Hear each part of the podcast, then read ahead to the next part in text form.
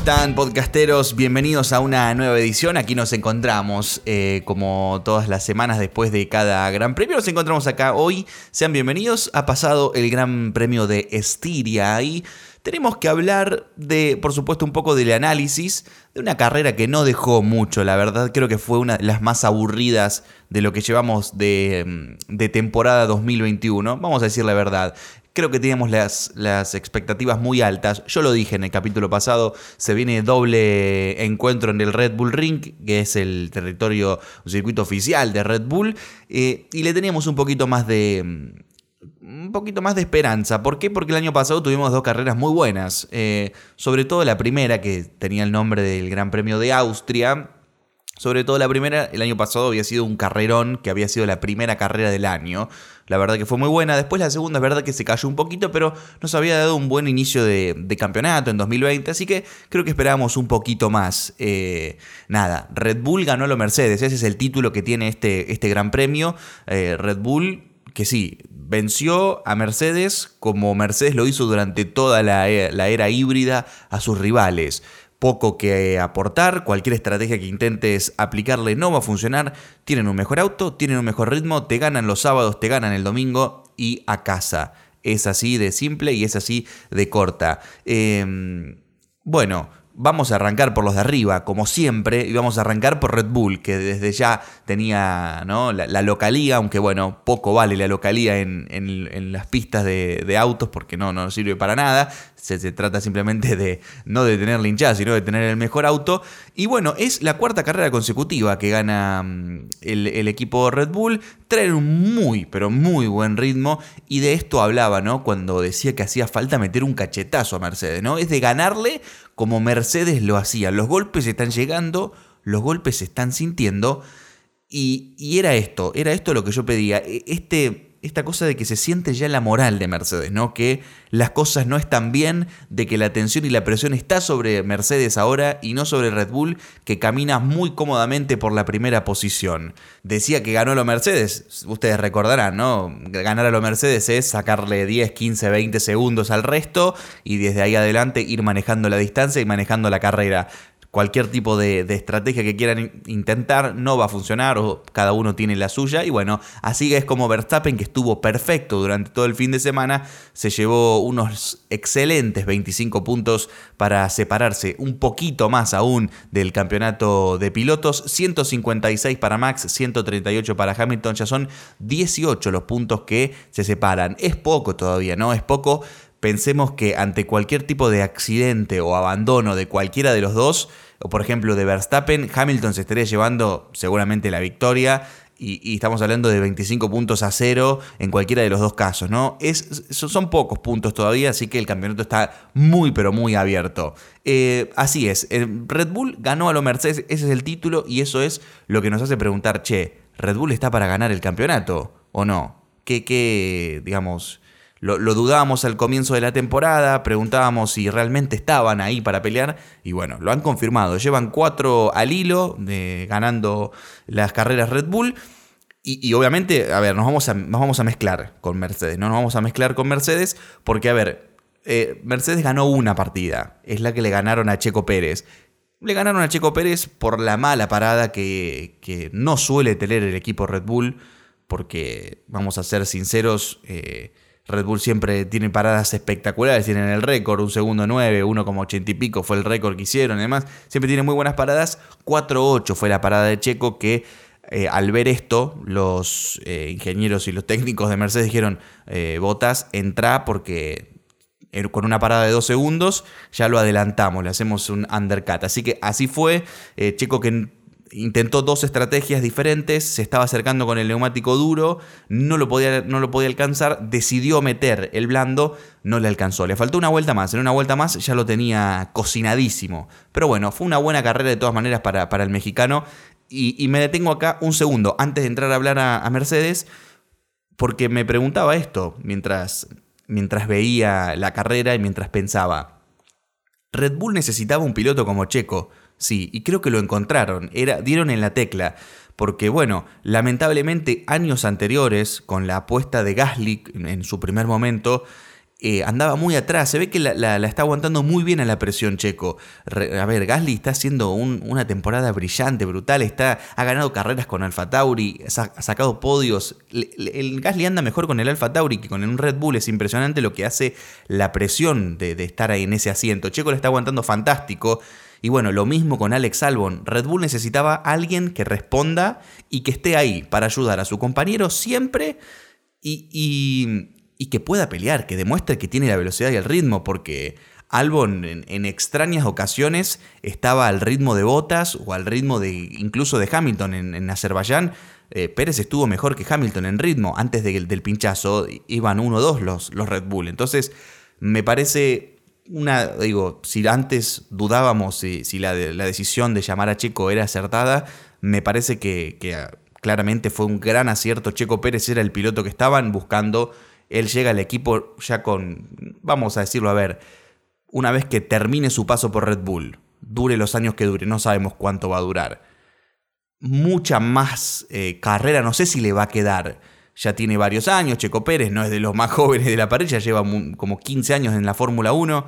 Me parece que está haciendo casi hasta su último paso, quizás en su último gran equipo. Entonces, nada, es una...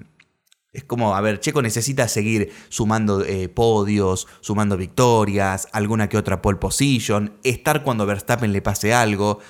Eh, y, claramente no le van a apostar para ser campeón, pero es un gran rol el que le tocó a Checo Pérez y que le van a subir las estadísticas de una manera espectacular y tiene que aprovecharlo porque, como ya les dije, va a ser de, quizás de, las últimas grandes oportunidades que tenga el mexicano. Así que buenísimo, me encanta lo que está haciendo Checo Pérez, está cumpliendo a la perfección con lo que se esperaba de él.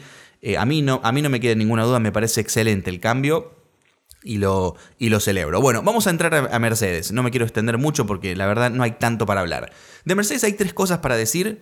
Eh, una de cada piloto y después hablamos de Toto Wolf. Lo primero, hablamos de Hamilton. Que vamos a sacarnos el sombrero y vamos a decir, che, Hamilton hizo todo bien.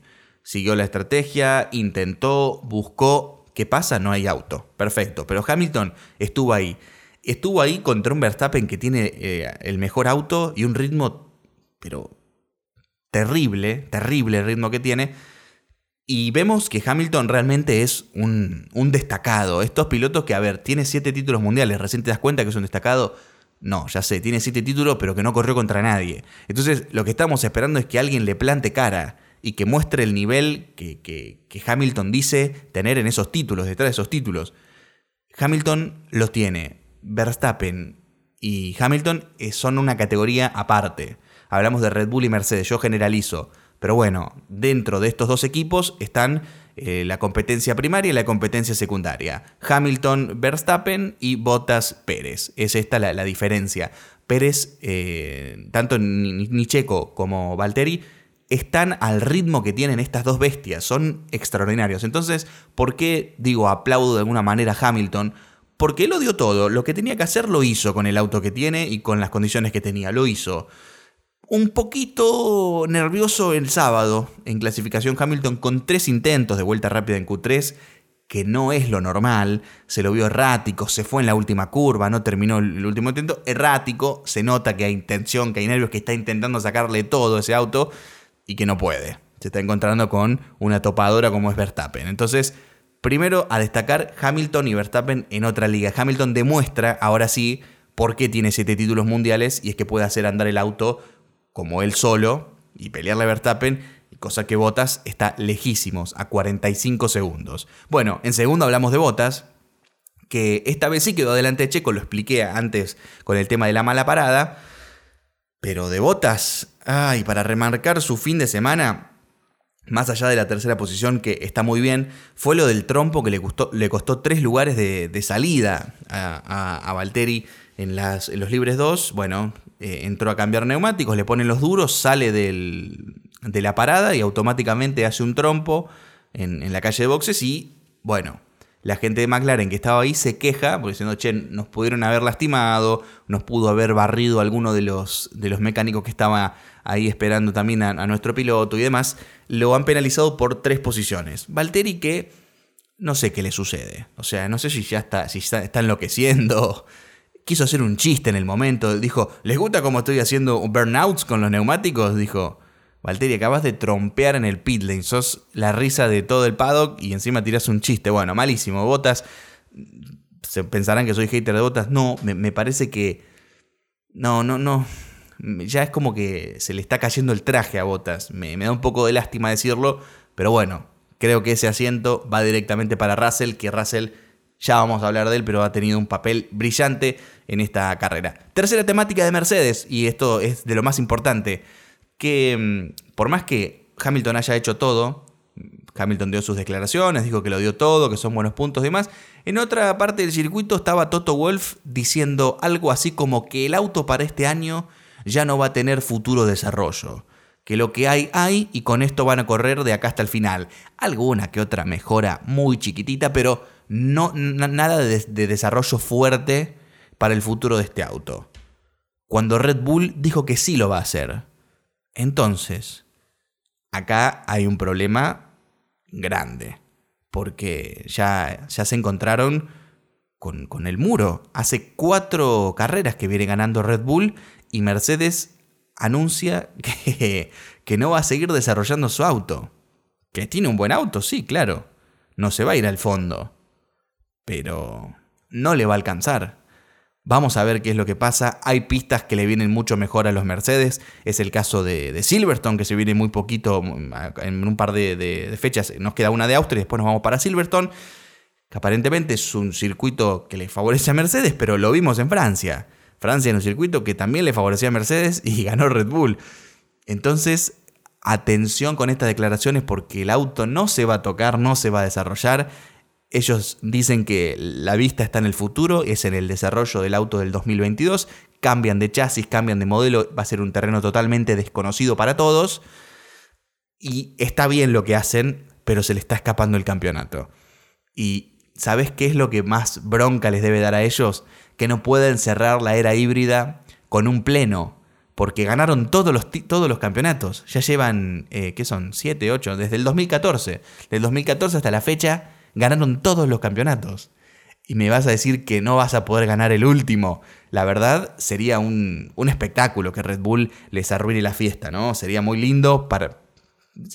El anti-récord sería muy, muy lindo que, que, logre Red Bull y pueden, pueden hacerlo, pueden eh, lograrlo. Salimos de, de, la zona A, ¿sí? Salimos de la zona A, Red Bull Mercedes. Nos vamos a ir a la zona B, que es el grupo de, McLaren y Ferrari. Este, este, grupo ya se ha consolidado. El grupo B es McLaren y Ferrari. No está Alpine, no está Aston Martin, no está Alfa Tauri, que parece que sí, pero no. Eh, McLaren y Ferrari. Que después del Gran Premio de Francia nos asustamos muchísimo de lo que pasó con Ferrari. Y en el comienzo de este fin de semana vimos a las Ferraris muy lentas. Carlos eh, con dos trompos en una misma sesión de libres las cosas no pintaban muy bien y por supuesto McLaren, como hace siempre, se esconde en, los libres, no le da toda la potencia, van tranquilos a su ritmo, prueban demás y después a la hora de los trapos eh, se, ven las cuestiones. Lando Norris, chicos, Lando Norris está demostrando que claramente es una de las futuras promesas que tiene la Fórmula 1 hay que ver el año que viene con el cambio de reglamento si es que McLaren puede tener un buen desarrollo. El año que viene va a ser una moneda al aire para todos los equipos. Puedes, tener un buen auto como no, porque va a haber muchas cosas que aprender en pista. El túnel de viento sí está muy bueno, pero es estático, no es lo mismo que estar eh, con el auto en una pista y demás. Si Lando Norris tiene un McLaren bueno el año que viene, que esté en los grupos de, el grupo de adelante, ojo con Lando porque se está, se está preparando de la mejor manera posible para el futuro que inminentemente le toca. Porque es brutal. Largó tercero, largó tercero el, domingo tras la penalización de botas que lo mandó para atrás. Largó tercero, es un, un logro muy bueno para él, porque, bueno, se está metiendo en el medio de un lugar donde no le corresponde. Digo, el McLaren a una vuelta está muy, está muy bien, pero bueno, ya sabemos que a tanda larga no y se está metiendo en el lugar ahí donde, donde no le corresponde y, muestra el tipo de piloto que, es y que, se está formando. Así que me encanta lo de Norris. Eh, unos números muy, muy favorables para él. Desde que arrancó esta temporada quedó primer carrera cuarto, después metió un podio en la segunda carrera tercero, quinto, octavo, tercero, quinto, quinto y quinto. Viene sacando lo mejor de lo mejor, tirando del carro de McLaren, tirando ahí fuerte a los puntos, porque lamentablemente su compañero de equipo está desaparecido. Richardo está muy desaparecido y acá hoy llegó el día que ya no lo vamos a perdonar más. Como, bueno, yo creo que me considero un fanático de McLaren, si bien a estos, eh, a estos episodios los hago sin un, sin hinchar para, para un equipo, a mí me gusta mucho McLaren. Y los de Richardo, ya está. No se puede esperar más a un piloto de estas características. Hay que demostrarlo. Richardo, que anduvo bien el viernes, pero el sábado desaparecido totalmente, no encontró ritmo, no encontró el auto. Y, es un piloto con una envergadura tremenda. Lo que dijo las declaraciones fue como, bueno, eh, no le encuentro explicación a lo que está pasando. Fue una cosa así, el team radio que se escuchó. Realmente desolador lo de Richardo me desespera, tengo que decirlo, me desespera porque necesito, lo quiero ver más arriba, Richardo. Ya no se le puede perdonar más y menos cuando tiene un compañero de equipo que el auto lo está haciendo andar y es brutal. Está bien, Lando, el primer auto de Fórmula 1 que se subió fue de, el de McLaren y desde entonces él sigue con el equipo. Esta es la tercera temporada y todo, pero bueno, Daniel tiene que aparecer. Es un piloto muy formado, ha ganado carreras muy importantes, ha estado en equipos muy importantes también, ha estado, pasó por Red Bull, estaba por encima de Verstappen en, la primera época, entonces, nada, Richardo a mí me está dejando un hueco, un vacío enorme ahí y bueno, Lando Norris se está haciendo, se está haciendo cargo de, de la mochila de puntos de Mercedes, de McLaren, perdón. Eh, vamos a seguir, vamos a seguir, hablamos de la Ferrari, seguimos en este grupito. Ferrari muy bien, Carlos, como les dije, en trompos los, viernes, Leclerc tampoco estaba muy bien, demás. No aparecieron en, en quali, no aparecieron en quali. A ver, no aparecieron en quali. Digo, está bien, Leclerc metió un séptimo, que está ok. Carlos se quedó afuera, Carlos se quedó afuera en, en la Q2, no logró pasar el corte para la Q3. Y como que bueno, estábamos ahí, más o menos, ¿viste? Eh, lo habíamos metido tercero, sé, más o menos. Una buena remontada por parte del equipo Ferrari que dice, che, no nos vamos a dar por vencido, vamos a seguir peleando. Eh, todavía se nota que están un poquito ahí debajo que, McLaren, pero bien, bien, Carlos ha logrado una sexta posición, que era lo máximo que podía alcanzar, haciendo un stint muy largo con los neumáticos, mostrando que tiene ritmo el español, que va muy bien, que, le gusta el auto, que le gusta aprender, que le gusta dar información al equipo, feedback y demás, y Leclerc, que fue elegido piloto del día, dudosamente, por una falsa remontada, o sea, está bien, remontó, largaba séptimo, llegó séptimo, sexto y séptimo las dos Ferraris. Pero Leclerc se equivocó muy fuerte en el principio. Se equivocó primero en contra de él porque lo tocó a Gasly y se rompió su alerón y encima le arruinó la carrera a Gasly, que ahora ya me meto con Gasly un ratito. Y bueno, me parece que está bien, vale la remontada porque desde la vuelta 1 tuvo que entrar, cambiar el ala y hacer la remontada. Pero imagínate si no tendría que hacer la remontada, tenía un ritmo muy bueno. Yo creo que estaba para ganarle a Carlos de no haber sido por este, por este incidente. Y ojo para pelearle a, Lando. Entonces, el año pasado vino de hacer un, podio con la Ferrari esa que no andaba para nada. ¿Se acuerdan? La Ferrari del, 2020 que no andaba una mierda. Bueno, la primera carrera del año, Leclerc sacó una segunda posición. Una locura. Anda muy rápido Leclerc en esta pista. Entonces, me da un poco de lástima que haya. Bueno, va a tener revancha este fin de semana. Así que vamos, Charles, que se puede. Lo engancho con Gasly, que pobre se llevó muchos toques de todos lados, especialmente de Leclerc pincha la goma, rompe el fondo plano, la suspensión muy dañada, además se tiene que retirar. Pero por Dios, anoten, anoten esto que les voy a decir. Alfa Tauri tiene un buen auto. Tiene un buen auto, pero no pueden terminar las carreras. Viene de quedar séptimo Pierre Gasly detrás de los McLaren en Francia, o sea, los McLaren estuvieron brillantes. Lo máximo que se podía pedir era séptimo. Viene de quedar séptimo Gasly. Eh, lo que quiere decir que hay buen ritmo, hay mucho talento. Gasly tiene un talento espectacular. Entonces me da una lástima tremenda porque el chabón no puede terminar las carreras. Había clasificado, largaba sexto. Largaba sexto ahí, no lo puedo creer. Bueno, tengámoslo en cuenta, Pierre, porque va a dar. Estamos en. Esta fue la octava carrera, son 20, 22, una cosa así. Hay mucho, hay mucho todavía que nos puede dar Pierre. Ojalá que después de estas carreras venga lo bueno. Eh, pasando de Ferrari, vamos a completar el top 10 con Stroll, Alonso y Sunoda. Eh, la verdad, esto ya forma parte del grupo 6, diría yo. porque tanto Alpine como Aston Martin, no, la verdad que no tienen mucho para, para pelearle a McLaren y a Ferrari, más bien una lucha entre ellos y, entre, entre Alfa Tauri. Stroll, bien, buen stint, eh, salvando un poquito ahí estos puntitos, rescatando estos cuatro puntitos que se lleva eh, Stroll para el equipo Aston Martin.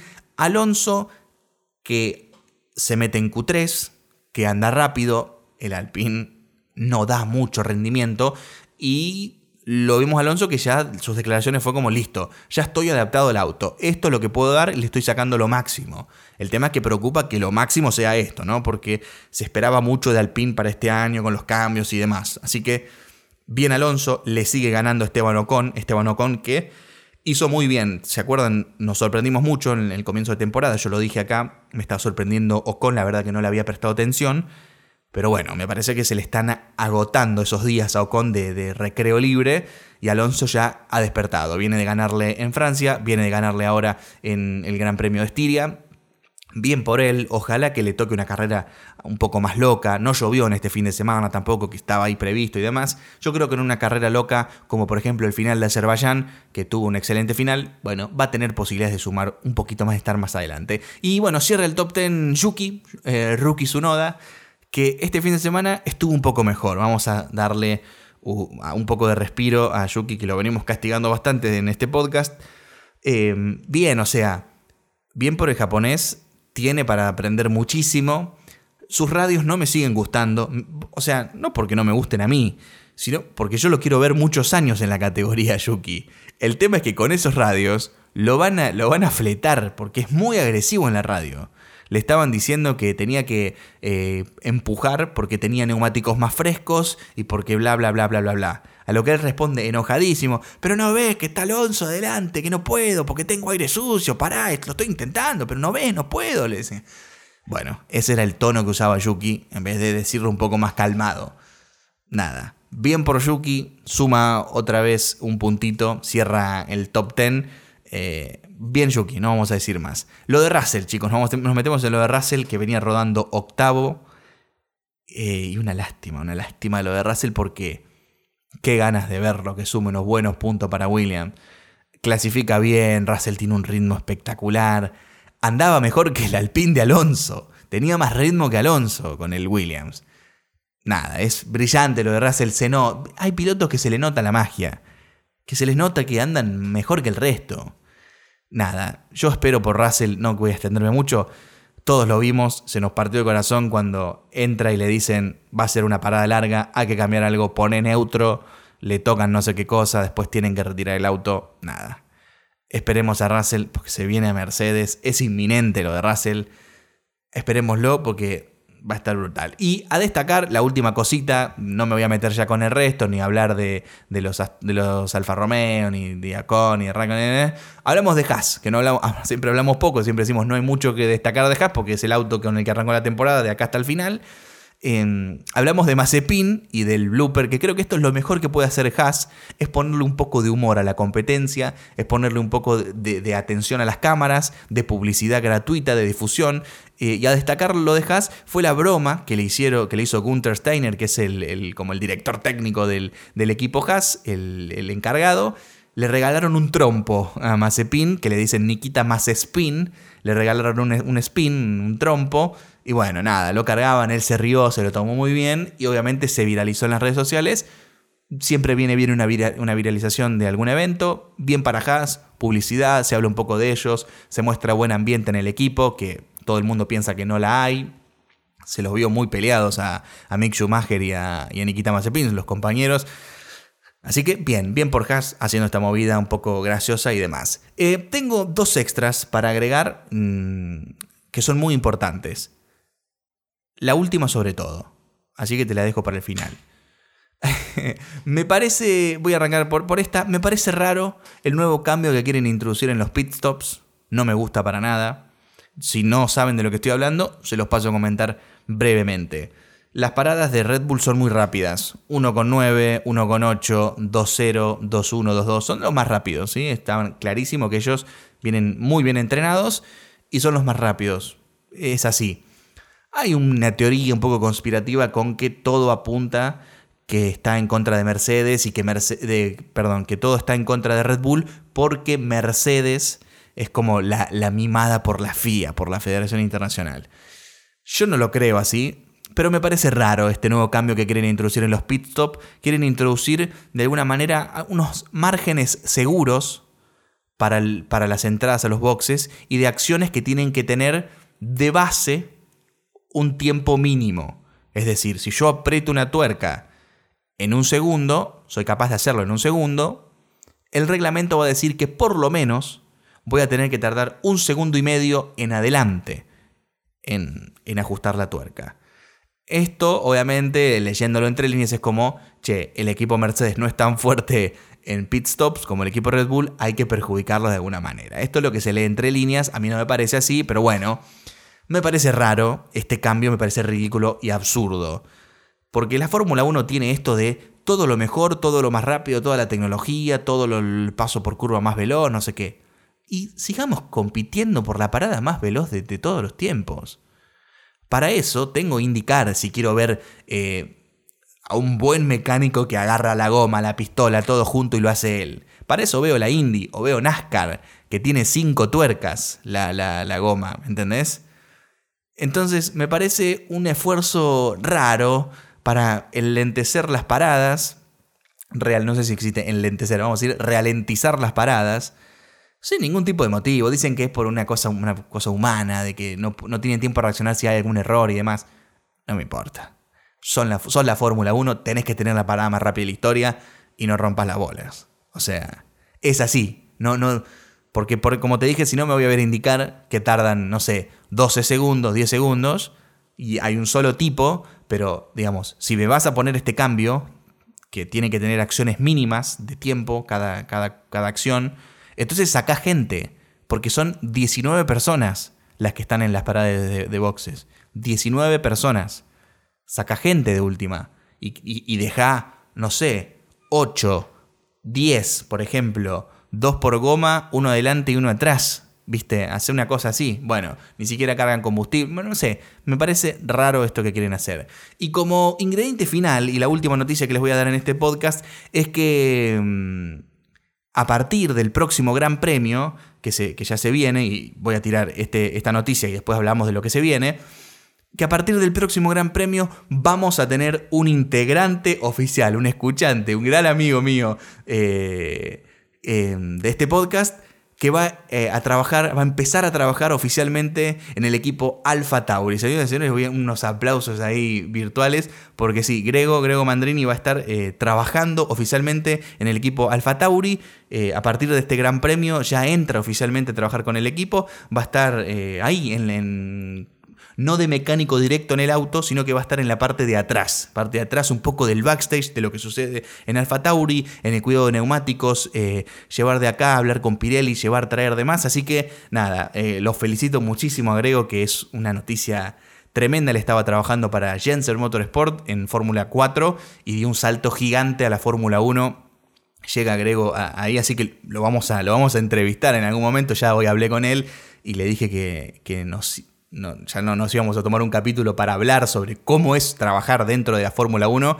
Así que nada, es una noticia increíble. La verdad que eh, tener a, mi mejor amigo que se vaya a trabajar a la Fórmula 1, realmente yo no, no lo puedo creer, no sé él cómo lo estará viviendo, pero bueno, ya vamos a, compartir un poco de información entre los dos con todos ustedes que escuchan el podcast, porque la verdad que es una, cosa increíble, una cosa única que uno no se lo imagina, está trabajando dentro de la Fórmula 1. Así que bueno, Grego, te felicito desde acá, ya te lo dije personalmente, bueno, no personalmente, sino por videollamadas. Eh, y nada, muy contento. Y la noticia es esta para todos los, eh, los escuchantes de este podcast vamos a tener a uno que Grego también siempre escucha los podcasts, siempre me dice que los escucha.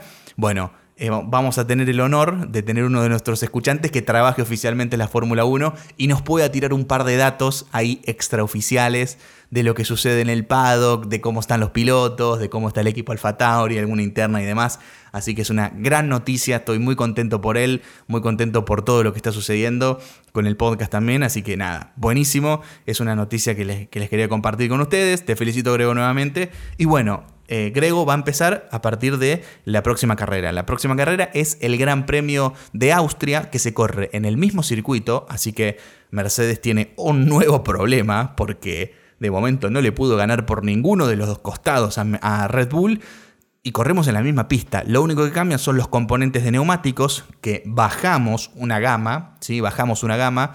Eh, los que eran neumáticos medios en esta carrera de Estiria, ahora son los neumáticos duros, los que eran neumáticos blandos, ahora son los neumáticos medios, y se introduce el neumático más blando de toda la gama de que tiene Pirelli como oficialmente el neumático blando de esta carrera. Así que bueno, este es el único cambio que trae el Gran Premio de Austria. También dan probabilidad de lluvias para el fin de semana, también lo daban para este, finalmente no llovió. Veremos qué pasa, ojalá sea una carrera un poco más entretenida que el Gran Premio de Estiria. Esperemos que sí, el año pasado tuvimos dos carreras en esta pista también, una fue muy buena, la otra más o menos. Ojalá que este sea eh, el ingrediente también que se repita en 2021. Ya tuvimos la carrera más o menos, nos falta la carrera buena. Gracias a todos por eh, escribirme, por saludarme, por decir, che, escuché esto, yo pienso lo otro y demás, por compartir su opinión. La verdad, lo valoro muchísimo a toda la gente que se toma el tiempo, que me dice que lo comparte, que me dice que lo escuche y demás. Gracias a todos, las redes sociales, por supuesto, para comunicarse conmigo y decirme lo que piensan ustedes también eh, se las paso ahora. Fran Reale en Instagram, Fran-Reale en Twitter, ahí me pueden encontrar. Nos escribimos, eh, se viene la segunda en el Red Bull Ring. Ojo Mercedes porque Red Bull tiene un misil, eh, no solamente el auto, sino a Max Verstappen, uno de los mejores pilotos que quizás tengamos en mucho, mucho tiempo en la Fórmula 1, así que disfrutemos de lo que se viene, un campeonato 2021 muy, muy peleado. Gracias a todos los que están ahí y nos encontramos después del Gran Premio de Austria. Chau, chau.